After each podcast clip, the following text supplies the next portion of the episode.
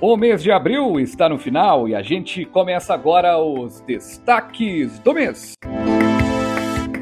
Saiba como evitar erros relacionados ao programa Farmácia Popular do Brasil no curso que o CRFMG realiza presencialmente no auditório da sede em Belo Horizonte no próximo dia 6 de maio. A capacitação é uma excelente oportunidade para farmacêuticos e gestores de drogarias que fazem parte da rede credenciada ao programa.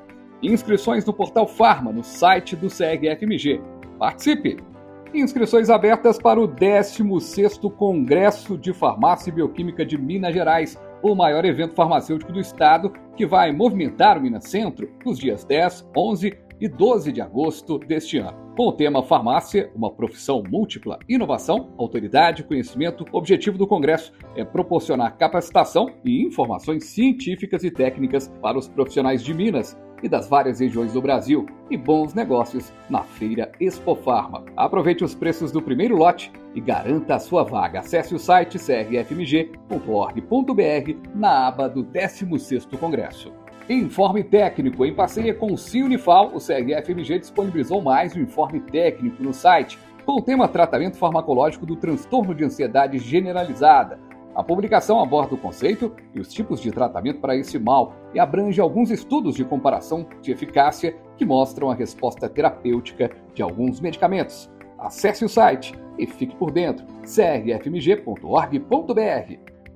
Submissão de trabalhos científicos. Não perca a oportunidade. Submeta resumos e relatos de experiência no 16º Congresso de Farmácia e Bioquímica de Minas Gerais. As inscrições estão abertas e o prazo para submeter os resumos prossegue até o dia 5 de junho e deve ser feita na área do congressista no site do crfmg.org.br. BJHP já está disponível totalmente digital a primeira edição de 2023 da revista científica BJHP.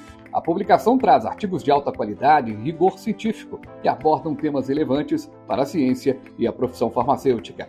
Acesse o site bjhp.crfmg.org.br e fique bem informado. Encontro de entidades. Os desafios da profissão farmacêutica no cenário atual foi tema da plenária técnica deste mês, no primeiro encontro das entidades farmacêuticas de Minas Gerais. Diversas entidades farmacêuticas participaram e durante a reunião foi debatido desde o uso e benefícios da tecnologia ao desabastecimento de medicamentos e insumos que afetam toda a população.